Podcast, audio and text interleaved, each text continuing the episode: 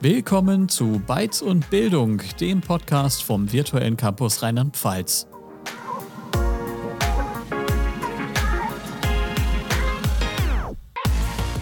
Ach, das ist alles so umständlich. Was ärgerst du dich denn, Tim?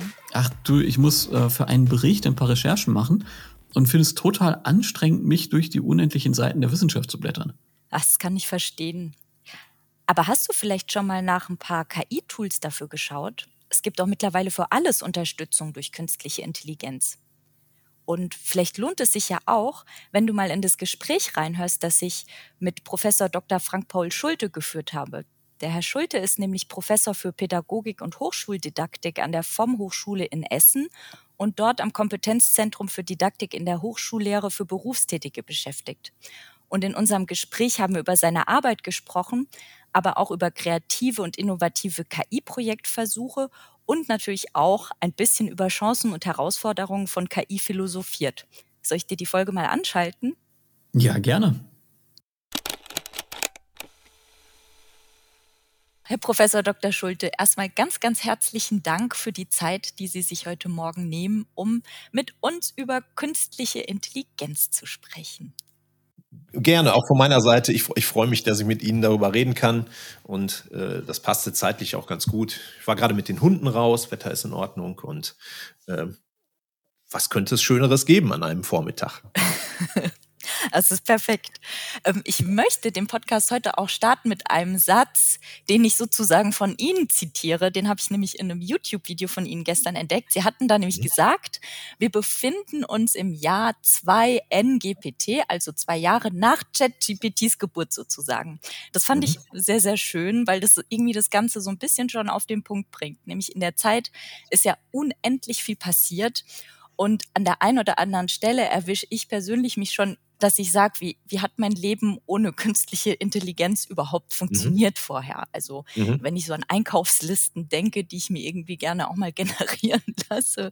Ähm, aber bevor wir letztendlich über das Thema KI sprechen, habe ich eigentlich erstmal noch eine ganz einfache Frage an Sie, die sich auf den Zeitraum vor der Ära GPT bezieht. Und zwar stelle ich mir nämlich die Frage, wie Zukunft damals für Sie ausgesehen hat. Ähm, also ich stelle mir die Frage, ähm, gerade auch so in Bezug auf meinen sechsjährigen Sohn, der nämlich gerade, der hat gestern ein Bild von einem Roboter gemalt, der vollkommen automatisiert Karottensaft gepresst hat und zum Supermarkt geliefert hat. Und wenn man genauer hinschaut, ähm, sieht man die ersten Menschen, die sozusagen eine handelnde Funktion haben in seinem Bild, am Esstisch, während sie den Karottensaft trinken, weil nämlich auch mhm. vom Supermarkt zum Zuhause das Auto vollkommen ungesteuert, also ohne Mensch in mhm. Auto dahin gefahren ist. Und wenn ich so zurückdenke an meine Kindheit, meine Kindheit, da war so meine Gedankenwelt und die Vorstellung von Zukunft irgendwie ganz anders. Und ja, wie war das bei Ihnen? Wie sah Zukunft bei Ihnen früher aus? Okay, okay. Also jetzt wollen wir nicht über unser Alter und unsere Altersunterschiede vielleicht äh, reden. Äh, ne, das hängt, würde ich mal auch sagen, vielleicht ein bisschen davon ab, was man so an Medien konsumiert hat. Ne? Wenn Sie eher so der Harry äh, Potter Fan oder äh, Fangirl gewesen sind, dann sah die Zukunft, war das vielleicht gar nicht zukunftsrelevant. Ne? Wenn Sie eher so ein Star Trek oder Star Wars, aber bleiben wir mal bei Star Trek äh, Mensch äh, sind wie ich, dann ist das schon so, dass an mancher Stelle ich mich doch da mal schütteln muss und ähm, denken muss, Mensch, guck mal, ist doch gekommen, früher gekommen, als du eigentlich gedacht hast. Ne? Ähm, das ist ja jetzt hier, Sie hatten ja auch die Anmoderation gemacht mit ChatGPT. Ne? Das ist eine Sache, die ich die, die, die, über die viele Menschen schon lange Zeit reden, ja, in, in, bei uns in der Didaktik über tutorielle Systeme, ne, die Informatiker und auch, auch Psychologen, ne, äh, Neurowissenschaftler ne, über neuronale Netze und so. Aber dass das mal so, so richtig ne, im Arbeitsalltag ankommt, da habe ich gedacht, ach Mensch, das erlebst du in deiner äh, Karriere nicht mehr. Ne, aber ähm, tja, da äh, wird man dann doch äh, öfter mal äh, überrascht. Ich hatte auch nicht geglaubt, dass ähm, tatsächlich zum Beispiel Lehren über Videokonferenzen, dass das so dann doch auch irgendwann in dem Umfang mal kommen würde. Ne? Aber mhm. das war ja nun die Disruption, die wir gerade vorher ähm, alle durchmachen mussten, auch in unserer Branche, sage ich jetzt mal Bildungswesen. Ne? Da haben wir auch lange Zeit immer schon drüber geredet. Ich weiß noch in meinem Studium, ne? Mediendidaktik studiert auch. Ne? Ja, Mensch, könnt ihr mal drüber nachdenken, ob man nicht das per Videokonferenz macht. Und ein paar haben es dann mal ausprobiert, ne? aber dass das so in der Breite auf einmal kam, ne? den Grund wissen wir ja alle. So, das, das war schon, das war schon da fühlte man sich auf einmal in die Zukunft katapultiert. Ne? Und das hat mir gerade so ein bisschen, ein bisschen verdauert. Und dann kam OpenAI äh, um die Ecke im November letzten Jahres, nee, vorletzten Jahres. Jahr tatsächlich ne? schon. Ja. Und ähm, seitdem geht's ja eine wilde Achterbahnfahrt. Ne? Mhm. Man muss ja schon auf, auf, aufs Datum gucken. Ne? Heute haben wir 16. Februar, als wir das aufnehmen hier. Und ähm, da hat's ja auch gestern wieder gerumpelt weiß nicht, ob du das mitgekriegt hat, ne? OpenAI nur so im nebenläufig, ne? Oh, hier, wir haben ja unser äh, Sora-Videogenerator und was mhm. da rausgeplumpst ist. Da habe ich heute Morgen am Frühstückstisch auch wieder mit den Ohren geschlackert und gedacht, wow, okay, Zukunft. Ein Stückchen mehr Zukunft. Mhm. Es stimmt auf jeden Fall. Ja, es passiert tatsächlich sehr, sehr viel. Und auch bei Ihnen in Ihrem beruflichen Alltag passiert ja sehr, sehr viel. Und ich dachte, bevor wir da jetzt intensiver drauf zu sprechen kommen, ähm, machen wir mal so eine kleine Aufwärmübung. Denn letztendlich ist es ja auch bei KI, na, bei KI ist es eigentlich überhaupt nicht so ChatGPT und so Programme wie DALI und so weiter, die sind eigentlich immer so ad hoc zur Stelle. Ich glaube, wir Menschen freuen uns immer über so ein kleines bisschen Vorlaufzeit, bevor wir uns so in die Materie stürzen. Deswegen dachte ich, ich nenne Ihnen jetzt einfach mal jeweils einen Begriff und sie geben mir einfach ein Wort als Antwort darauf. Also mhm. ohne groß nachzudenken, ob Verb, Nomen, Adjektiv, sie sind da ganz frei. Aber freie Assoziation nennen Freie Assoziation, Jawohl. ohne, also ich, ich werde das danach auch nicht in irgendeiner Form ähm, weiter ausdiskutieren mit ja. Ihnen. Es bleibt dann so stehen. Es ist einfach mal so, was denken Sie, wenn ich Ihnen ja. ein bestimmtes Wort nenne? Und zwar habe ich verschiedene. Feuerfrei. Künstliche Intelligenz da fallen mir so viele Worte ein. Ne? Jetzt muss ich mich auf eins reduzieren. Ne? Ähm, Chance. Mhm. Hochschullehre. Abwechslungsreich. Studierende. Zukunft. Hochschuldidaktik. Job. Kompetenzerwerb. Wichtig. Mhm. Und noch ein abschließendes Wort. Zukunft nebelig. Das ist doch schön.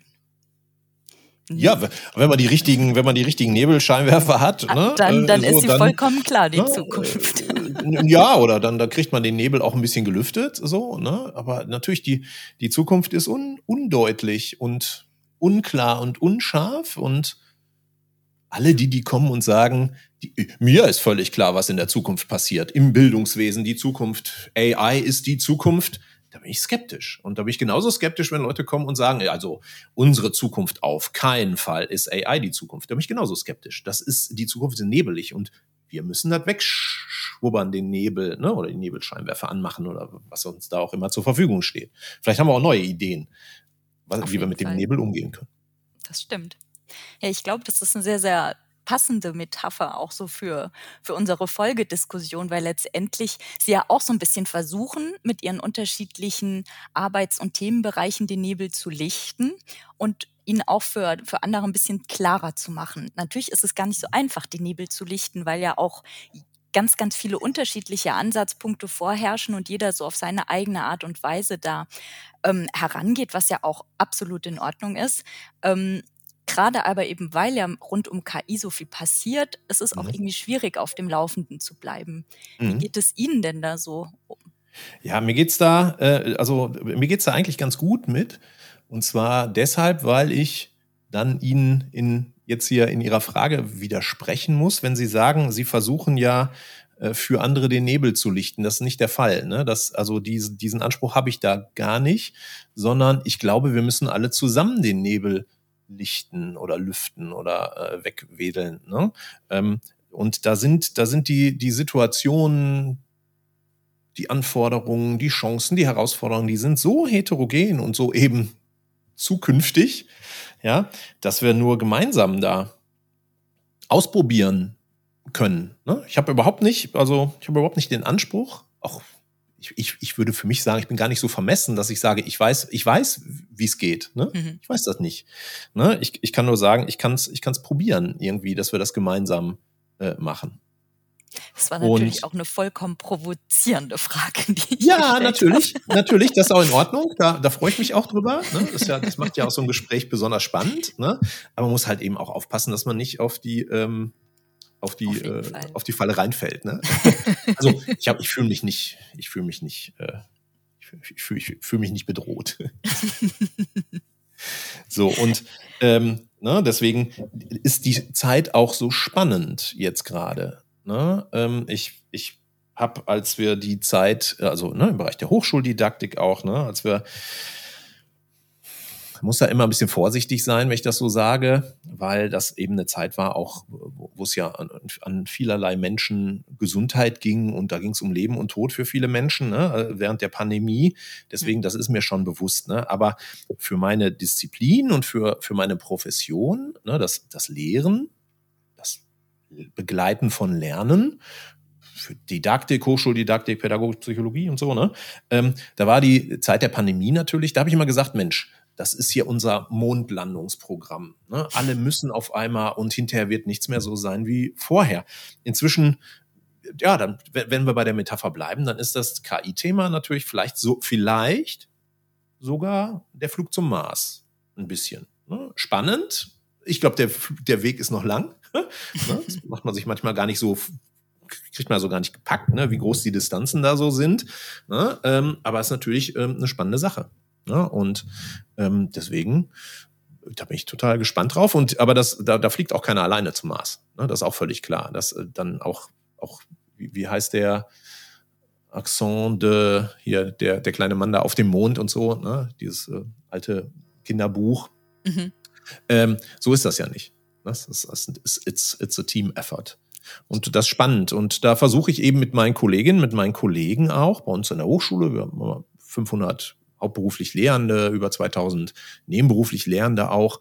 Da, da müssen wir uns zusammen diese Herausforderung stellen. Und das, das ist auch spannend, natürlich, klar. Das ist so spannend war es in meinem beruflichen Leben noch nicht, wie in den letzten drei, vier, fünf Jahren sehr wohl wissentlich, dass das natürlich auch nicht für jeden immer nur auch positiv ist. Das stimmt.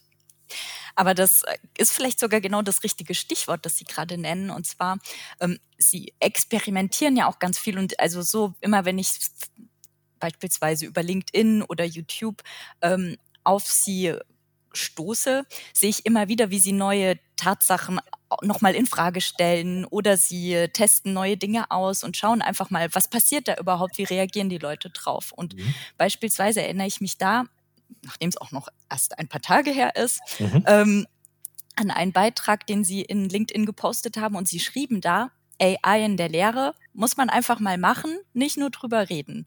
Mhm. Und unterhalb dieses Beitrags hatten sie erzählt, dass sie mit ihrem Kollegen Professor Dr. Henrik Dinders mhm. ähm, bei den jährlichen Dozentinnen-Tagen an der FOM-Hochschule so ein kleines mhm. Experiment gestartet mhm. haben. Mhm. Und zwar, ich weiß nicht, ob ich es erzählen soll oder Sie lieber erzählen wollen. Ich kürze es in Form einfach mal zusammen. Wenn ich es richtig verstanden habe, haben Sie in, einer, in so einer 90 Minuten oder anstatt eines 90-minütigen Frontalreferats oder Frontalvortrags ähm, fünf Stationen entwickelt und bei diesen fünf Stationen ähm, individuell trainierte GPT ähm, Texte verfassen lassen und mit Hey Jen haben sie ihre eigenen Avatare genutzt, um den Text dann als Diskussionsinput mhm. aufzubereiten und in diesen Stationen vorzustellen. Mhm. Ähm, die Frage, die ich mir da stelle, das ist ja erstmal ein richtig spannender Ansatz und mhm. wahrscheinlich, wenn man nicht damit rechnet, ähm, auch ein sehr überraschender. Wie haben denn die Dozierenden, die äh, bei, den, bei dieser Fortbildung dabei waren, reagiert? Ach, ich glaube, die waren schon, also erstmal haben sie völlig richtig auch geschildert, genauso ist das gewesen. Ne, ähm, ich hab, wir haben GPT die, genau die Situation geschildert, Mensch, guck mal hier, da, da, da kommen, ne, äh, das waren so ungefähr 35, würde ich mal sagen, ne, Professorinnen, Professoren, Dozentinnen, Dozenten und es, es sollte um AI gehen. Ne? Und da, da hätten wir natürlich über AI, Lehre und so reden können und wir haben gedacht, nee, Mensch, Hendrik, lass uns das doch mal einfach mal ausprobieren. Gar nicht mit dem Anspruch, auch das die perfekte Workshop äh, zu geben, sondern einfach mal auszuprobieren, was, was, was könnte da passieren. Und dann haben wir es genauso gemacht, wie Sie das beschrieben haben. Ne? Und wir haben eigentlich alles, alles aus den Händen gegeben, wenn man so möchte, ne? indem wir Custom GPT gemacht, haben das mit ein bisschen Didaktik, Texten trainiert und haben dann die Situation geschildert, haben gesagt, Mensch, äh, was sollen wir da machen? Und da kam, plumpste eben so quasi dieses World Café Szenario raus. Und dann haben wir dazu äh, Input-Texte formulieren lassen, auch, haben natürlich ordentlich gepromptet und haben die dann eben ja, von Avataren als Input sozusagen immer für diese 20 Minuten Sessions äh, gebaut und haben natürlich aber auch redaktionell da drauf geguckt. Aber die Änderungen, die da vornehmen mussten, waren so, ich würde mal sagen, im einstelligen Prozentbereich. Auch sehr wohl, sehr wohl wissentlich, ne, äh, dass wir jetzt hier an der Stelle gar nicht den Anspruch hatten auf alles, alles richtig, alles falsch, ne, sondern tatsächlich das Erleben im Vordergrund stand. Und äh, natürlich haben die Kolleginnen und Kollegen erstmal äh, erstmal laut geschmunzelt, weil bei aller äh, so, so schön auch HeyGen äh, die Avatare macht. Ne? Ich, ich hoffe, ich sehe nicht aus so wie der HeyGen-Avatar und ich spreche auch nicht so wie der HeyGen-Avatar. Der war ein bisschen skurril. Das führt natürlich dann zu Lachen und humoriger Diskussion. Ne? Ähm, aber ich glaube, dass die Kolleginnen und Kollegen ähm, da ganz intensiv und auch ganz, ganz offen und interessiert und auch ja hinterher mit Lernerfolg rein und rausgegangen sind ich war nicht dabei, muss man dazu sagen. Ne? Ich habe ich hab die 90 Minuten auf dem Flur verbracht ne? und habe immer so ein bisschen an der Tür gehorcht, ob da drin wohl nach dem Input vom Video, das hörte man immer, ich hörte meine Stimme, also die rekonstruierte Stimme und ich hörte das Gelache, wenn, wenn mein Avatar mal wieder irgendwie eine Macke hatte und dann habe ich gehorcht, Mensch, passierte eigentlich was und da, da gab es Diskussionen und die sollten auch Poster machen. Da, da stand was drauf auf den Postern, aber ich war gar nicht dabei. Ich habe 90 Minuten auf dem Flur verbracht. Und das macht die Sache natürlich auch spannend. Und da kam eine Kollegin hinterher und sagte, Mensch, Frank, sag mal, wie war denn jetzt deine Rolle? Wie hast du das denn erlebt? Du warst ja gar nicht mehr dabei. Ne? Und auch der Henrik Dinders, ne? So, wir, wir haben auf dem Flur, Flur gestanden, haben Kaffee getrunken und haben gehorcht natürlich waren auch ganz aufgeregt so. Ne? Und genau darum ging es auch. Ne? Wir, wir müssen das alles mal ausprobieren. Wir müssen das mal erleben, erlebbar machen auch. Und würde ich den Rest meiner Tage jetzt solche Dozentinnen, Dozententage so bestreiten? Nein, glaube nicht. Aber das war schon, das war schon eine spannende Sache. Und da muss man einfach mal ausprobieren. Ne? Ist auf jeden Fall. Die Frage, die ich mir da dann gestellt hatte, war, ähm, glauben Sie, also Sie hatten ja auch geschrieben, dass es mit einer oder man, man hört es ja eigentlich auch schon raus, es hat ja auch einen relativ großen Aufwand, der im, mhm. im Vorhinein mhm.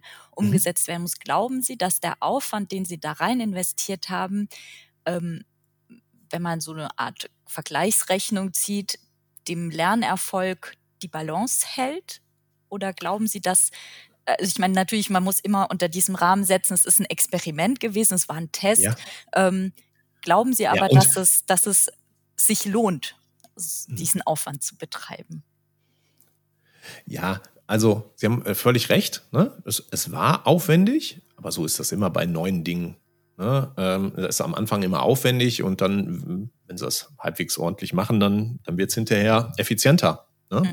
Und jetzt haben wir hier natürlich die besondere Situation, dass der Weg auch das Ziel war. Ne? Ähm, und äh, wenn äh, der Inhalt der Veranstaltung aber Statistikveranstaltungen zum Beispiel mit Studierenden, ne, wenn, wenn das Vermitteln der äh, Varianzformel irgendwie de, de, das Lernziel ist, ne, dann ist natürlich äh, das nur in Anführungszeichen Methode, didaktische Methode. Und dann stellt sich da schon die Frage, Mensch, äh, lohnt sich das? Aber auch da maß ich mir nicht an, ganz mutige Prognosen in die Zukunft zu stellen. Ich, ich, ich kann berichten, ja, das war jetzt durchaus auch aufwendig. Ja, äh, aber wer weiß, wie das in in einem Jahr ist. So, mhm. also da tut sich ja im Moment so unfassbar viel, dass ich hatte das vorhin schon in, im Vorfeld hatten wir schon gesprochen, ne, hatte schon gesagt, ne, jeder, der sich hinstellt und weiß, wie die Zukunft aussieht, ne, der, da bin ich skeptisch. So, und deswegen kann ich, kann ich sagen, der Aufwand war da natürlich, ne, es war aber auch spannend. Das Lernziel wurde, glaube ich, erreicht und das ja hier zumindest in meinem Feld und bei aller Neuigkeit und bei aller Innovation und aller Disruption und so darf man auch nicht vergessen, äh, es gibt auch Dinge, die sich nicht ändern.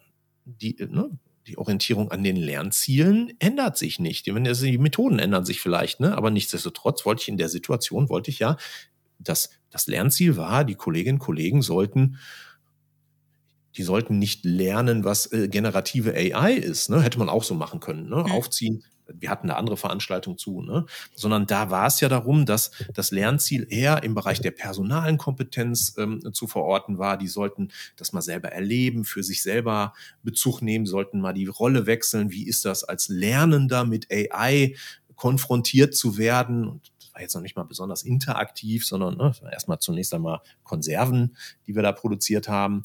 So, ne, wie ist das? Ne? Da, dieses Lernziel, da, da hat sich nichts dran geändert die Orientierung am Lernziel, am Kompetenzkonstrukt und solche Sachen, ne, das ist genau so, wie es auch vorher war. Und das ist auch gut so. Ne? Denn wenn es ganz in, in Zeiten von Change, von neu, von vermeintlich disruptiv, ist ja auch immer ganz hilfreich, wenn man auch noch mal äh, was hat, woran, äh, wo, was sich bewährt hat, woran man sich äh, weiter orientieren kann. Ne? Und das mag zwar sein, dass jetzt hier AI alles irgendwie neu ist, aber unsere Lernenden sind ja nicht neu. Der Lernprozess, der da abläuft, ist nicht neu. Ne? Didaktisch, grundsätzlich didaktische, pädagogisch, psychologische Überlegungen, wie erreiche ich Kompetenzerwerb, hat sich nicht verändert. So, da, so mhm. schnell sind wir Menschen ja nicht. Wir sind nicht so schnell wie die AIs. Die verändern sich in einem Jahr, wir verändern uns in 100.000 Jahren. Ne? Und äh, wenn, wenn ich am, am Lernenden, an der Lernenden dranbleibe und das in den Fokus setze, dann, ähm, dann muss man sagen, viele Sachen ändern sich auch überhaupt nicht. Nämlich zum Beispiel wie Lernende lernen. So, und da darf man, mhm. das ist immer so, bei jeder neuen technologischen Entwicklung, ne, ähm, muss man die Begeisterung mitnehmen, muss die Chancen mitnehmen, aber muss eben auch aufpassen, dass man das, das Grundsätzliche nicht aus den Augen verliert. Ne? Und, das auf jeden äh, Fall. Das ist mhm. ganz wichtig, dass Sie das sagen. Also ich stehe auch gerade im, in einem schriftlichen Austausch mit Professor Dr. Tulociecki aus mhm. Paderborn. Mhm. Und ähm, mit ihm haben wir nämlich genau das Gleiche diskutiert, weil er auch immer gesagt hat, ähm, es geht darum, vor allem auch diese Grundprinzipien im Blick zu behalten und ja. die nicht aus den Augen zu verlieren. Die sind so eine Art Basis und natürlich ähm, ist KI und alles, was in der Zukunft in diesem noch vorhandenen Nebel auf uns zukommt, mhm. ähm, es wird mit integriert und man baut methodisch das Ganze mit ein, aber es gibt trotzdem immer diese Grundbasis, auf die man aufbaut und die ja auch so ein bisschen diese Sicherheit gibt. Also wenn man alles komplett ähm, direkt aus den Augen verliert, es kann eine mhm. totale Chance sein, mhm. aber ähm, es wäre schade, komplett bei Null anzufangen, weil sich ja auch sehr, sehr viel bewährt hat. Und ich finde es spannend, dass sie, dass sie das, dass sie das genauso, genauso ja, sehen. Das, das darf man ja auch nicht vergessen und ähm, jetzt werde ich ein bisschen böse, ne?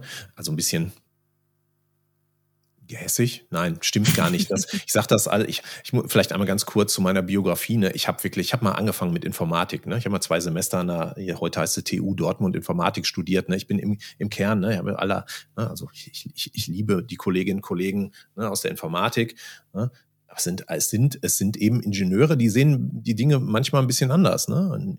Also liebe Kolleginnen und Kollegen im Publikum, ne, nicht, nicht, nehmen Sie mir das nicht krumm. Ne? Aber da ist ja häufig so, ne, äh, Mensch, wir haben dreimal eine Brücke gebaut, die funktioniert, so dann, dann bleiben wir dabei, ne? Oder dann sagen wir, die Brücke hat, hat funktioniert. Ne?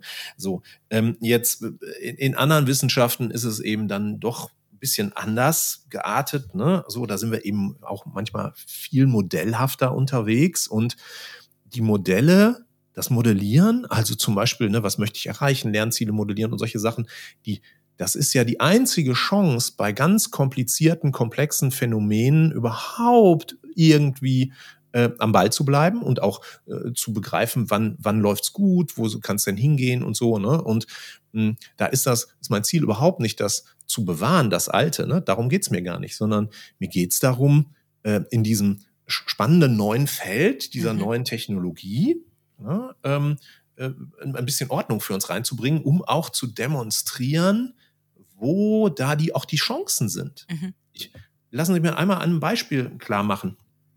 Hm.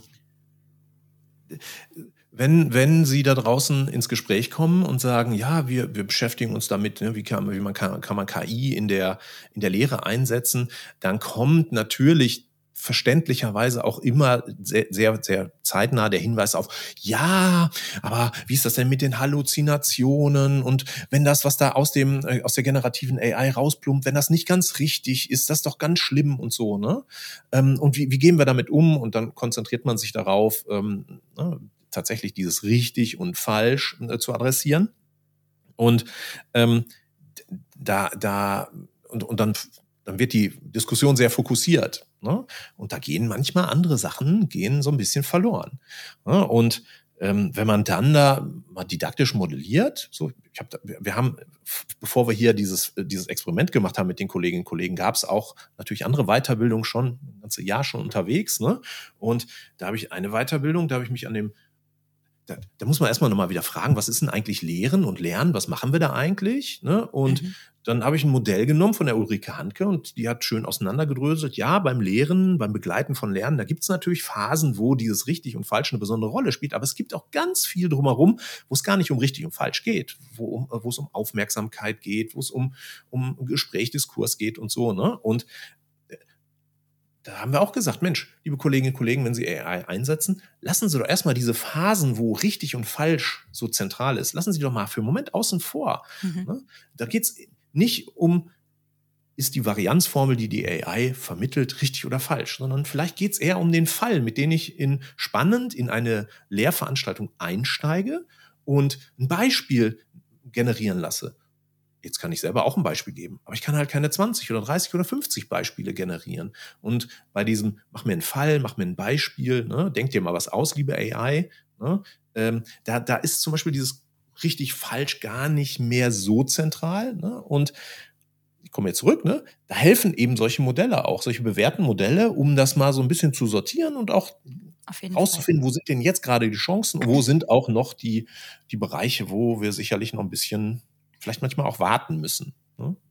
Auf jeden Fall. Und eben letztendlich auch Zusammenhänge herstellen zu können zwischen verschiedenen Disziplinen oder auch mhm. so im Hinblick auf die Zukunftskompetenzen, ähm, die, die funktionieren ja oftmals, so wie Sie es ja auch gerade gesagt haben, durch dieses Probieren, durch dieses ähm, aktive Testen und so weiter, um da letztendlich diese ja, die, also die Ziele erreicht man ja nicht mit einer Übung, sondern auch, wie Sie gesagt haben, richtig falsch mal ausgeblendet und so dieses Learning by Doing Prinzip ganz klassisch gesehen ähm, testen zu können. Und Sie hatten da ja auch immer wieder mal gesagt, dass ähm, künstliche Intelligenz ist ja eher für Sie, wenn ich sie da richtig wiedergebe, eher eine Assistenz im Moment noch. Also es ist nicht so, dass KI eine komplette ähm, mhm eine komplette Totalveränderung herstellt, je nachdem natürlich, wie man es auslegt. Aber mhm. so, wie ich Sie verstanden hatte, auch in verschiedenen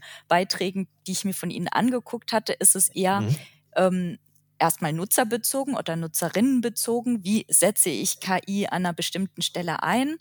Ich denke da jetzt zum Beispiel an dieses YouTube-Video, ähm, das Sie jetzt gerade erst vor zwei, drei Tagen veröffentlicht mhm. haben, wo es auch darum geht, wenn ich ähm, in meinen Bachelor- oder Masterarbeiten mit KI arbeite, ähm, ähm, ist es dann Form oder Inhalt? Also mhm. da kommt es ja dann auch schon mal drauf an, ob es eher jetzt dann tragisch wird oder nicht, jetzt mal mhm. so dahergesagt. Ähm, da stelle ich mir auch die Frage, wie, wie sehen Sie das Ganze? Ist es bei Ihnen tatsächlich so, dass es eher so ein Assistenztool ist oder geht es auch langfristig gesehen darüber hinaus? Also, äh, da, da die, das ist die ganz, ganz, ganz große Frage. ne? äh, und die, ähm, die, die, die fängt ja schon an bei dem Begriff ne, der künstlichen Intelligenz. Ne? Ähm, da, da, da, so viel Zeit haben wir hier heute Morgen gar nicht, um über den Intelligenzbegriff zu reden. Ähm, es ist uns nur schon ja auch in unserem Gespräch jetzt hier aufgefallen, dass wir ja zumindest in unserem Feld eigentlich eher von Kompetenz reden. Ne? Und Kompetenz mhm. ist eben mehr als nur Intelligenz. Ne? Und ähm, da ist natürlich das, was, was jetzt im Moment gerade uns ja so bewegt, das ist ähm, da, da, die, die erste Frage, die Sie gestellt haben, war ja, ne, Mensch, äh, ist das Assistenz oder ist das irgendwie Ersatz? Ne? Und da haben wir natürlich generative AI brauche ja sowieso immer einen Anstupser, ne? zumindest mein Verständnis, ne? ich muss irgendwie einen Anstupser haben und dann plumpst aufgrund von Gelerntem und Kontextinfos, dann plumpst ein, ein Output raus, das ist auch gut, ne? aber irgendjemand muss den Anstoß ja geben. So, und ähm, damit wird für, für mich jetzt so eine AI ist, ist, ist, kann nur Assistenz sein, weil sie selber nicht ins Handeln kommt. Ich weiß, es gibt Felder in, in der AI-Forschung, ne, ähm, die sich eben mit den, mit den anderen Dingen auch beschäftigen, die aus einem Akteur erstmal eine oder aus einer Entität einen handelnden Akteur macht. Ne? Sei mhm. es denn als Trainer, als Coach, als Lehrer und Lehrerin oder aber auch als Automechanikerin oder Versicherungsvertreter oder Verkäufer. Ne? Ähm, nämlich, da, da, spielen Emotionen eine große Rolle, da spielen Ziele eine große Rolle. Ne? Und da, da, da kommt dann der Psychologe wieder in mir durch und sagt, ja Mensch, genau, mit diesem komplexen Thema, was macht eigentlich in unserem Fall jetzt bisher menschliches Handeln aus? Und da haben wir jetzt hier die AIs, das wäre dann sozusagen Techn Handeln eines technischen Systems. Ne? Wenn wir über Menschen reden, kann man sagen, nicht nur Intelligenz spielt da eine Rolle, ne, sondern eben auch die Fähigkeit zum, zur, zur Emotionsgenerierung, zum eigene Ziele formulieren, zum Ziele verfolgen und solche Sachen. Und mh, mm, da hilft die AI bisher überhaupt noch nicht.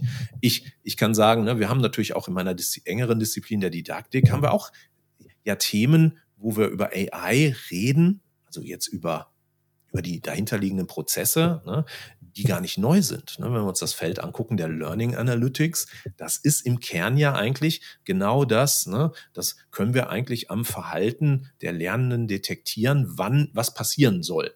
Und dann könnte die generative AI kommen und könnte sagen, oh, es soll was passieren, ja, ich mache mal einen Vorschlag. So. Mhm. Das heißt, Learning Analytics wäre so, so eine Sache, ne, so von Detektieren und Zielen formulieren, was will ich denn jetzt dem Lernenden, der Lernenden geben und so, äh, was soll jetzt passieren? Da sind wir schon lange, lange dran. Aber da sind wir bei Weitem noch nicht so weit. Ne? Und äh, klar, da gibt es viele spannende Sachen auch so, aber das ist jetzt das, das, das so auf Ebene von ChatGPT, ne, Learning Analytics äh, Tools, Algorithmen gebe, die sagen, oh, ich kann relativ verlässlich eigentlich sagen, was, was müsste ich jetzt machen, ich als AI, damit ich Frau Manemont bei ihrem Strickkurs oder was auch immer, wo, was sie gerade lernen möchten, ne, was muss ich der jetzt gerade geben, warum muss ich der das geben und so. So weit sind wir noch nicht. Deswegen Assistenz, ne? Ja, so in diesem, ne?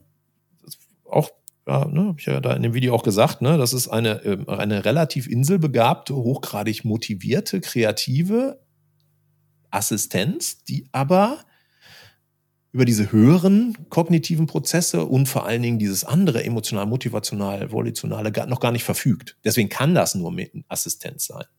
Hm. So, und da, das gilt in allen äh, vielen anderen Bereichen natürlich auch. Ne?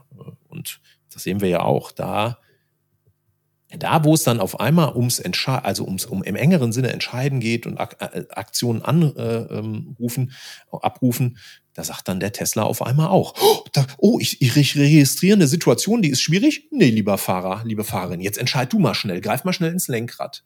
Ja. So, und entscheidet eben nicht das, das, äh, das klassische äh, Bahnarbeiter-Dilemma. Ne? Fahre ich rechts rum und fahre einen tot oder fahre ich äh, weiter geradeaus und fahre fünf tot, so, das entscheidet die AI heute noch nicht. Die, die gibt die Entscheidung an uns Menschen zurück und das ist bei uns als Lehrenden, wir haben Gott sei Dank solche schlimmen Entscheidungen nicht zu treffen, ne, aber die sind auch schon wichtig, ne, so, die machen wir immer noch selber. Und deswegen Assistenz, ja, mh, hm, Ersatz, Ausnahme, Ausnahmen bestätigen wir die Regel, aber im Großen und Ganzen glaube ich, Ersatz sind wir noch nicht, sind wir noch nicht so weit. Okay. Ich, ich freue mich über Assistenz, ne? nicht, dass wir uns falsch verstehen. Ne? Ich finde find das super. ne? Ich sage meinen Kollegen immer, liebe Kollegen, ich habe ehrlich gesagt, ich habe keinen Bock mehr, ne, für den Rest meiner äh, Laufbahn mir Beispiele für die Varianzformel auszudenken. Das soll mein Assistent machen. Jetzt bin ich ja an einer Fachhochschule, hätten wir früher gesagt, ich habe keinen Assistenten oder keine Assistentin. Ne? Da freue ich mich über diesen hochgradig motivierten, der durch die Nächte auch arbeitet, ne, elektronischen Assistenten, dem kann ich sagen, hör mal, denk dir mal 50 Beispiele aus und morgen früh, wenn ich wieder an den Schreibtisch komme, dann liegen die da bitte. Und dann liegen die da auch. 30 hm. davon sind gut, 20 sind nicht so gut, die sortiere ich raus und dann nehme ich halt die 30. Da freue ich mich drüber. Aber ich, ich, ich, ich lasse die dann trotzdem nicht die Prüfung machen. Das ist klar. Aktueller Stand. Ne? Reden wir mal in einem Jahr vielleicht nochmal, dann gucken wir mal. Aber jetzt so aktuell würde ich sagen, coole Assistenz, kann das sein. Ne? Für bestimmte Fälle aber auch, und das ist auch gut so. Und das heißt dann letztendlich, um die Frage jetzt nochmal aufzugreifen, ähm, in Ihrer Tätigkeit an der FOM Hochschule ist es dann für Sie auch ein Assistenztool. Also gut, das ist die Frage jetzt noch nicht, sondern wie arbeiten Ihre Kolleginnen und Kollegen denn damit? Also sind Sie sozusagen so ein bisschen gerade, nachdem Sie im Bereich Hochschuldidaktik Ihren Schwerpunkt auch mhm. haben und der Pädagogik, so ein mhm. bisschen die ich, ich will es jetzt irgendwie nicht falsch formulieren, aber so ein bisschen diese Vorreiterperson, die so ein bisschen auch zeigt, so könnte man es tun. Ähm, mhm. Und sie geben sozusagen auch Impulse rein. Und ähm, genau das vielleicht so als ersten Teil. Und wie wird das Ganze dann bei Ihnen an der Hochschule überhaupt umgesetzt? Ja, also klar, ich habe eine Professur für Hochschuldidakt, äh, für Pädagogik und Hochschuldidakt. Ich mache mit meinem Kollegen dem Henrik Dinders zusammen das äh, unser Kompetenzzentrum für die Didaktik und so. Und da ist unser Job natürlich auch Impulse in die Hochschule zu geben. Jetzt sind wir ja eine Hochschule für Berufstätige und ähm, da kann ich Ihnen berichten, ähm, unsere Studierenden, die eben ja, wenn, bevor sie abends bei uns um 18 Uhr in die Vorlesungen kommen oder in individuellen Classrooms kommen, ne, die haben halt schon ihren Arbeitstag hinter sich. Wenn wir den Impuls nicht geben würden, die Studis geben den auf jeden Fall, weil im Job da draußen in vielen Bereichen äh, experimentieren die alle damit rum. Ne, da werden überall berichten die, ja Mensch, wir lassen uns unsere äh, äh, weiß ich, Werbebroschüren mal äh, entwerfen oder lästige Kunden-E-Mails lassen wir mal vorformulieren und so. Ne? Alle, alle bauen damit rum und wir haben schon vor, vor, vor vielen Monaten, Anfang letzten Jahres, ne, im März, haben wir äh, unsere Studierenden befragt und da war, äh, und das waren ne, Tausende äh, befragt, so ne, von unseren Studierenden. Und da war die Quote schon von, ja, ich, ich setze das ein, ich benutze das, ne, die war schon weit über 70 Prozent. Okay. Und äh, so zu der, zu der Frage, geben Sie da Impulse? Ja, ich versuche Impulse zu moderieren, aber die ganze, die, die ganze Situation ist natürlich wie an vielen anderen Hochschulen, würde ich mal denken, ne? die ist schon gepulst. Ne? Weil von draußen kommen die Impulse natürlich rein. Ne? Und äh, alle, alle probieren und die Versprechen sind ja auch groß. Ne? Und die Verwirrung ist aber auch groß. Ne? Und da würde ich meinen Job, unseren Job als als Hochschuldidaktikerin und Hochschuldidaktiker vor allen Dingen natürlich auch im, im, im Sinne von jetzt im Moment weniger Impulse geben, sondern mehr beim Komplexität reduzieren sehen. Ne? Mhm. Eben dann bei aller, merken Sie auch, Begeisterung, ne? hier in meinem Heimstudio ne? für Technik, ne? zu sagen, wow, Leute, durchatmen, lassen wir eben kurz auf das zurückfallen, wenn man so möchte, was sich ja so lange bewährt hat. Nämlich ein Blick auf die Lernenden, ein Blick auf die Lernziele auch, auf den Kompetenzerwerb und solche Sachen. Und dann mal systematisch zu probieren, wo Hilfe, wo Impulse und wo auch noch nicht. Ne? Mhm. Und tolle Beispiele geben für die Vorlesung ist die eine Sache, aber ja, wie gehen wir damit um, wenn sich Studierende Bachelorarbeiten Teile äh, schreiben lassen, vermeintlich? Und ähm, das, da, da, da müssen wir sortieren. Ne? Und das, das war ja auch das Video, was Sie ansprachen. Ne? Da, da, da, müssen, da müssen wir uns eben Gedanken drüber machen. Ne? Einfach zu sagen, in der Bachelorarbeit kennzeichne alles, wo du AI eingesetzt hast, ist Quatsch. Das, das, so funktioniert das nicht. So äh, schon, das, das, das, das funktioniert schon nicht wegen dem Verständnis, was ist denn AI? Da wird dann gedacht, hey, das ist ChatGPT. Aber machen wir uns nichts vor, das ist natürlich Quatsch. Ne? Wenn Sie wenn Sie eine Literaturverwaltungssoftware beispielsweise benutzen, ne, Sie benutzen beispielsweise Mendeley, ja, dann ist da ja auch generative AI drin. Ne, Sie geben der äh, Software drei, vier Artikel, die Sie gefunden haben, und dann fängt die Software an zu sagen, ja Mensch, du suchst so. Leute, die so auch gesucht haben, die haben übrigens auch diese Artikel äh, gefunden. Ne, so kennen wir alle von dem großen amerikanischen Versandhaus. Ne? Die, die Webseite ist voll mit solchen AI-Helferlein, Assistenten, die uns beim Shoppen helfen. Und das Literaturverwaltungssoftware ist voll mit solchen Helferlein, die sagen, solche Artikel, oh, dann nimm doch das. Will ich jetzt bei jedem Artikel, den jemand in seiner Bachelorarbeit schreibt, ne, einen Hinweis lesen? Ja, by the way, diesen Artikel habe ich nicht selber gefunden. Den hat mir irgendein Programm vorgeschlagen. Das kann ja nicht sein. Ich, ich, ich will da auch nicht bei jedem Absatz, wo mir WinWord die Rechtschreibung rauskorrigiert äh, hat oder wo von mir aus auch ChatGPT mir gesagt hat, Mensch, jetzt hast du fünf Bandwurmsätze formuliert, ich mach mal, ich mach mal leichter verständliche Sätze. Ne? Da will ich doch nicht hinter jedem Absatz stehen haben. Dieser Absatz wurde von OpenAIs ChatGPT gerade gezogen. Das hilft mir nicht. An anderen Stellen will ich das natürlich ganz dezidiert wissen und ich will auch natürlich wissen, sind da Dinge passiert, die es mir nicht mehr ermöglichen, bei so einer Abschlussarbeit ordentliches Feedback zu geben und dann auch eine Note zu geben, wenn du dir da hast von irgendeinem Algorithmus umfangreich helfen lassen. So. Und das können wir nur gemeinsam ausprobieren. Ich habe da nicht die Weisheit mit Löffeln gefressen, ne, sondern das müssen wir gemeinsam ausprobieren und da müssen wir Wissen schaffen und das können wir nur, indem wir Modelle machen. In jedem Fall. Also ich meine letztendlich, und das hatten Sie ja auch angesprochen, bei einer Bachelorarbeit oder auch so, wenn ich mich an meine Arbeiten erinnere, ist ja auch so gerade der, der Weg schon das Ziel, ne? Diese intensive Auseinandersetzung mit unterschiedlichen ähm, Themenbereichen, mit unterschiedlichen Medien, dass man teilweise eben auch vielleicht Artikel liest, die nicht zwangsweise mit dem Thema zu tun haben oder mhm. nicht das die mhm. Antwort darauf geben, auf das, was ich eigentlich gesucht habe, ähm, bringt ein persönlicher auch sehr, sehr viel weiter. Und mhm. ähm, das Ganze wird ja dann letztendlich angenommen, wir würden jetzt sehr, sehr stark auf ChatGPT, OpenAI oder ähnliches setzen, mhm. ähm, sehr, sehr stark reduziert. Also gerade dieses, ich, ich setze mich da aktiv ja. mit auseinander. Also so wie Sie es ja auch gesagt haben, gibt es ja da auch unterschiedliche Formen von, ist es ja. jetzt tatsächlich was, was mh, hm, was ich komplett in die Hände von ChatGPT gebe in Form von Inhalt entwickeln lassen oder hilft es mir einfach nur, weil ich irgendwie gerade so einen Aussetzer habe oder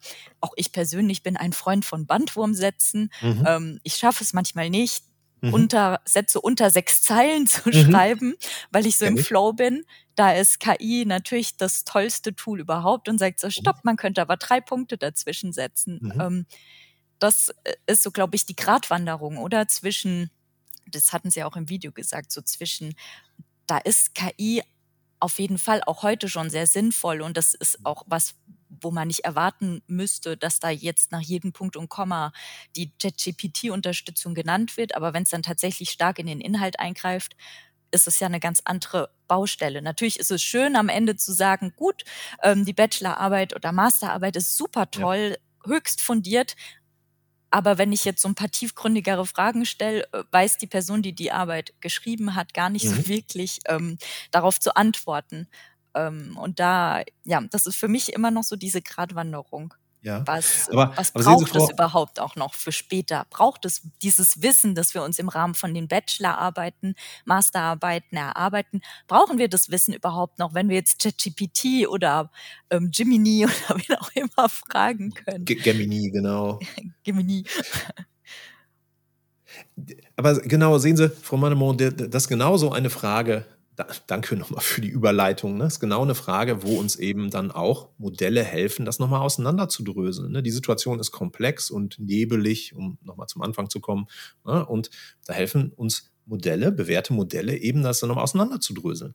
Ich mache mal das Beispiel, das Sie ganz am Anfang gesagt haben. Sie sagen, ja Mensch, wenn ich mir jetzt das ist doch gut, wenn ich mich auch mal verlese, wenn ich mal Artikel lese, die nicht so richtig dazu passen und da lerne ich da auch ein bisschen was und so. Ne? Und ja, was ist, wo habe ich mich da verändert? Ne, was ist das für ein Kompetenzerwerb? Und ich höre das mal so raus rein. bei Ihnen. Bitte? Ich würde, ich kretsche da jetzt ganz, ganz ja? frech kurz rein.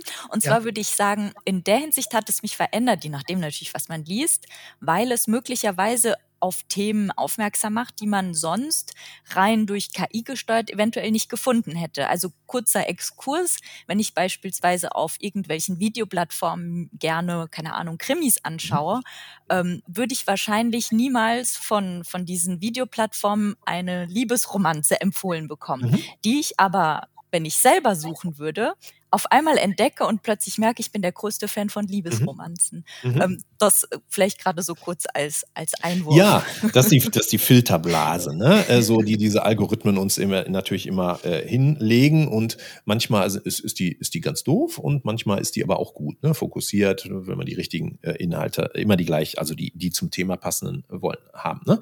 Aber nochmal, wenn, wenn Sie sagen, oh, guck mal hier, da, da, ich verlaufe mich da auch. Die, und dieses Verlaufen ist doch auch gut. Ne?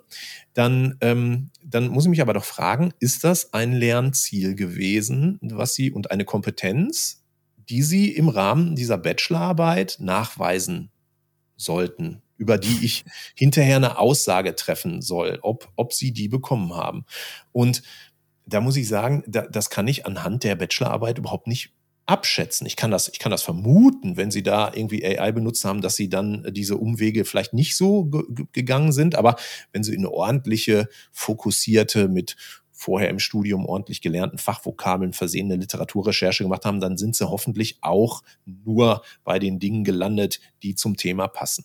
Also es ist, weder ist das ein Lernziel gewesen, noch ist das ähm, ist das etwas, was ich ordentlich beurteilen kann. Und deswegen würde ich an der Stelle sagen, ist das eigentlich irrelevant. Das natürlich für Sie selber ist das wichtig und für Ihre personale Kompetenz und für Ihre Erweiterung des, ähm, des, des, des, des Horizonts und so, ne, ähm, ist das alles, ist alles richtig und wichtig.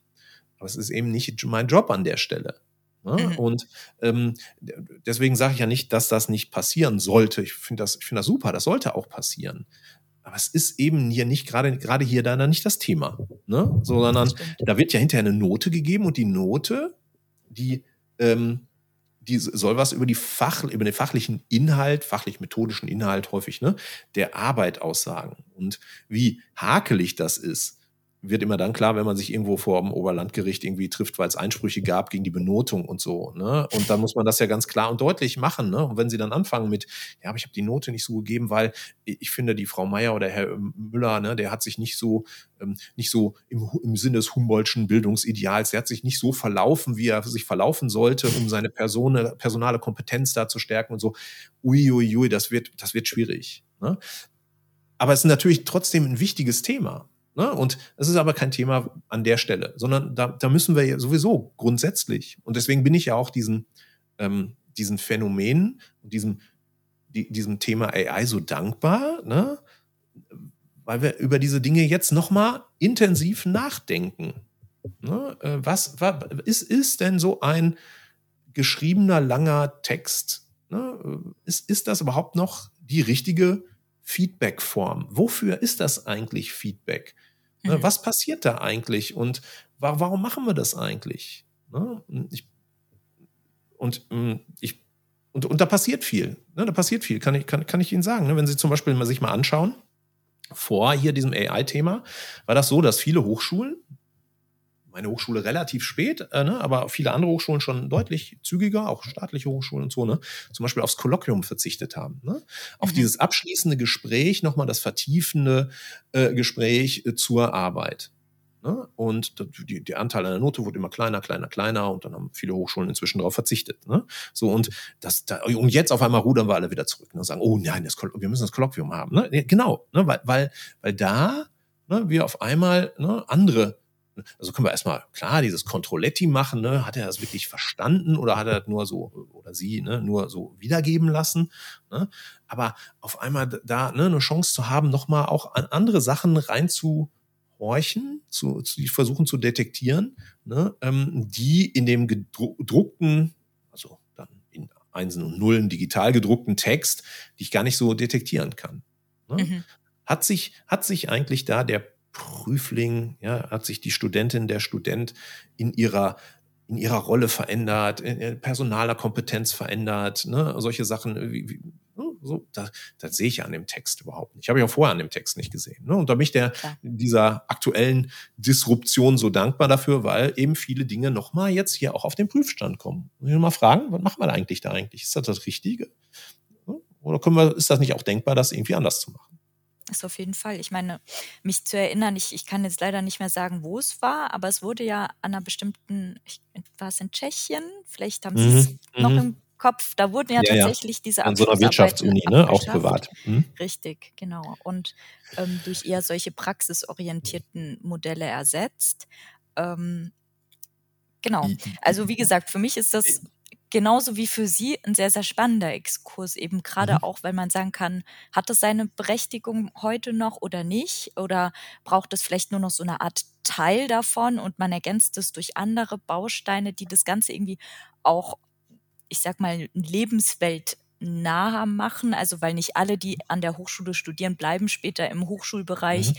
wo es natürlich relevant ist, im mhm. wissenschaftlichen recherchieren mhm. zu können und so weiter. Aber mhm. viele gehen ja danach auch in die Praxis und ähm, also auch so wenn ich mich so an meine Studienzeit erinnere, gab es viele, die gesagt haben, boah, Schreiben ist so gar nicht meine Welt, aber alles basiert auf Schreiben. Und ähm, das ist, äh, war, glaube ich, auch ohne KI schon immer so ein bisschen das Thema. Aber ich glaube, KI hat das jetzt in einer bestimmten Weise nochmal verstärkt. Ja, äh, vollkommen richtig. Ne? Jetzt, jetzt kann, kann ich da natürlich relativ entspannt mich zurücklegen und sagen, ja Mensch, bei uns an der Hochschule ne, mit äh, über 40.000 berufsbegleitenden Studierenden, ne, unsere Leute sind ja alle schon im, im Job. Ne? Und das ist auch so mit den daraus resultierenden Herausforderungen. Ne? Zum Beispiel der Herausforderung eines, ich, ich nenne das immer also ein, ein Primat der unmittelbaren Verwendbarkeit. Ne? So, das, was du mir da gerade erzählst, lieber äh, Professor, liebe Professorin, wo kann ich denn das heute im Job brauchen? Ne? So, das gibt es relativ viele Studierende, die natürlich sagen wollen, ich will das jetzt, ich, ich, ja, ich bin ja schon im Anwendungsfeld unterwegs, ich will das jetzt mal sofort anwenden. Ne? Und hm, ja klar, da, da, da, da wollen wir auch, sollen wir auch, wollen wir auch ne, Dinge auch mitgeben, die äh, unmittelbar ver verwendbar sind. Ne? Aber auf der anderen Seite, da brecht dann jetzt hier wieder eine Lanze für, für Wissenschaft, und das ist das, wo wir die ganze Zeit drüber reden hier, ne? Mhm. Dieses Abstrahieren, modellieren können, das, was das, das wissenschaftliche Denken ausmacht, was ein Hauptziel, ein Hauptkompetenzerwerb ja von Studium ist, ne? Das ist gerade in solchen Situationen das ja besonders hilfreiche. Ne? Das ist ja das, was wir hier die ganze Zeit machen. So, ne, das versuchen mal so ein bisschen den Nebel zu lüften. Und da ist eben, da muss man sagen, da wo früher ich vielleicht ne, auch nochmal Fachhochschulen, ne, wo ja die Aufgabe war, im Kleinen sehr anwendungsorientiert mit der Wirtschaft vor Ort und so, ne, so dieses, dieses äh, eher anwendende ne, ähm, Kompetenzniveau zu erreichen. Da muss man sagen, ist das vielleicht der, ich bin da sehr ich habe ein sehr ambivalentes Verhältnis zu dem Begriff der Future Skills. Ne? So, äh, aber ich, ich würde fast sagen, dass wissenschaftlich denken können, das abstrahieren können, das analysieren können, das ist der Future Skill überhaupt. Ja, und da sehe ich eigentlich auch äh, durch diese, äh, durch das Thema AI ne, eine ganz große Stärkung auch dessen, was wir da an Hochschulen eigentlich mit unseren Studierenden zusammen erreichen wollen, wo wir die hin begleiten möchten, mhm. nämlich wissenschaftlich denken zu können das ist der Future Skill überhaupt. Ne? Ähm, weil, ähm, weil, weil, wenn es in Zukunft immer mehr solche Disruptionen, Veränderungen, Change, ist egal, wie sie das nennen wollen. Hochschule für Ökonomie und Management, ne? ich, bei den BWLern, die haben ganz viele so Buzzwords dafür. Ne? Ich, ich schnapp die immer zwischendurch mal auf. Ne?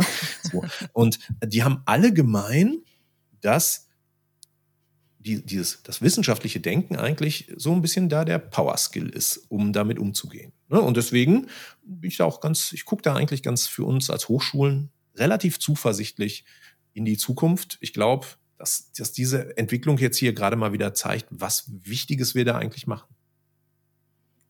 Ich glaube, das ist irgendwie schon fast ein richtig schönes Schlusswort. Ich würde das am liebsten jetzt einfach so stehen lassen, aber ich hätte tatsächlich noch eine mhm. abschließende Frage, ähm, die tatsächlich auch noch mal so ein bisschen das aufgreift, was Sie gerade schon angesprochen haben, so dieses, was kann ich da direkt irgendwie draus mitnehmen? Und zwar hätten Sie für alle Hörerinnen und Hörer, die uns bei dem Podcast zuhören, so ein paar konkrete Tipps, ähm, wie man im hochschuldidaktischen Bereich oder darüber hinaus ähm, in den, den der nächsten Zeit oder überhaupt mit KI umgehen sollte oder wie man es möglich machen kann, jetzt vielleicht auch gerade, wenn man sich noch nicht so intensiv mit KI beschäftigt hat, KI nach, ja, nachhaltig ist vielleicht nicht der Begriff, aber nach und nach in die, in die Lehre zu integrieren. Mhm. Hätten Sie da zwei, ja, drei ich, Tipps?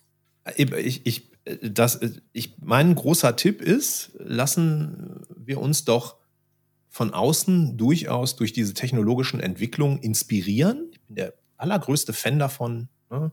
Zeige mir ein neues Gadget und ich mache mein Portemonnaie auf. So, ist, ist gar kein Thema.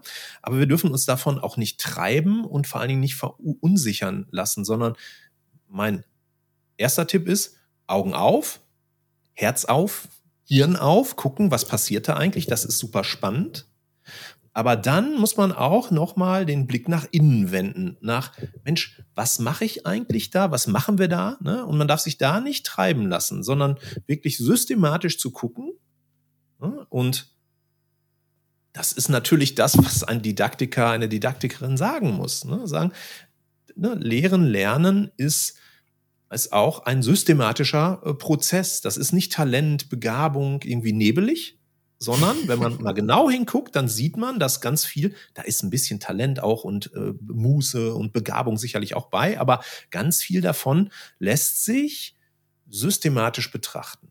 Und ne, deswegen Augen auf nach außen, aber auch nochmal nach innen reflektieren und wirklich offen und fair sagen, okay, wo kann ich so eine Assistenz, wo könnte ich die nutzen? Wofür könnte mir die helfen? Aber auch selbstbewusst ein Stück weit hinzugehen und zu sagen, wo sehe ich eigentlich meine Stärken?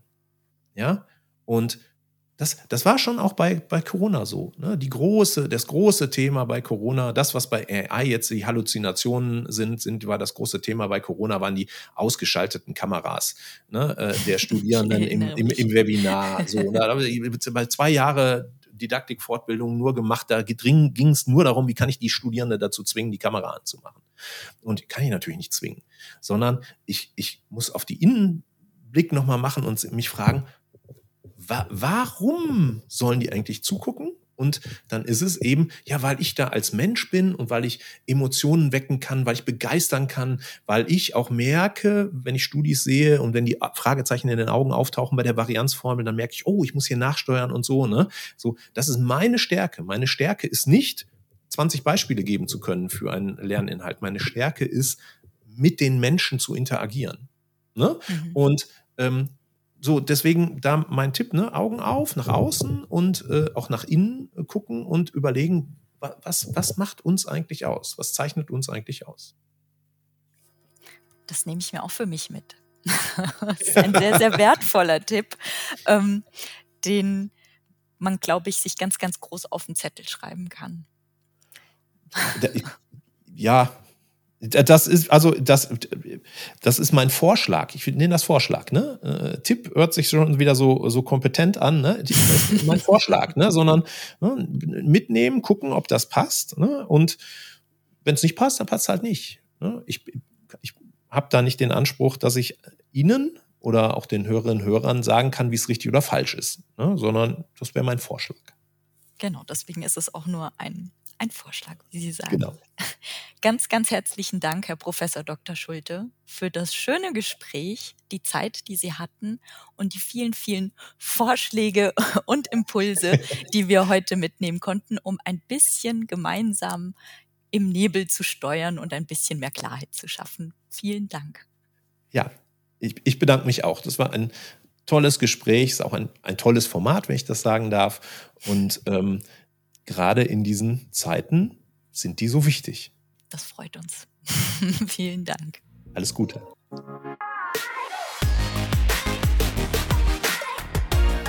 Abonnieren Sie unseren Podcast auf Spotify, Apple Podcasts, Google Podcasts und überall, wo es sonst noch Podcasts gibt.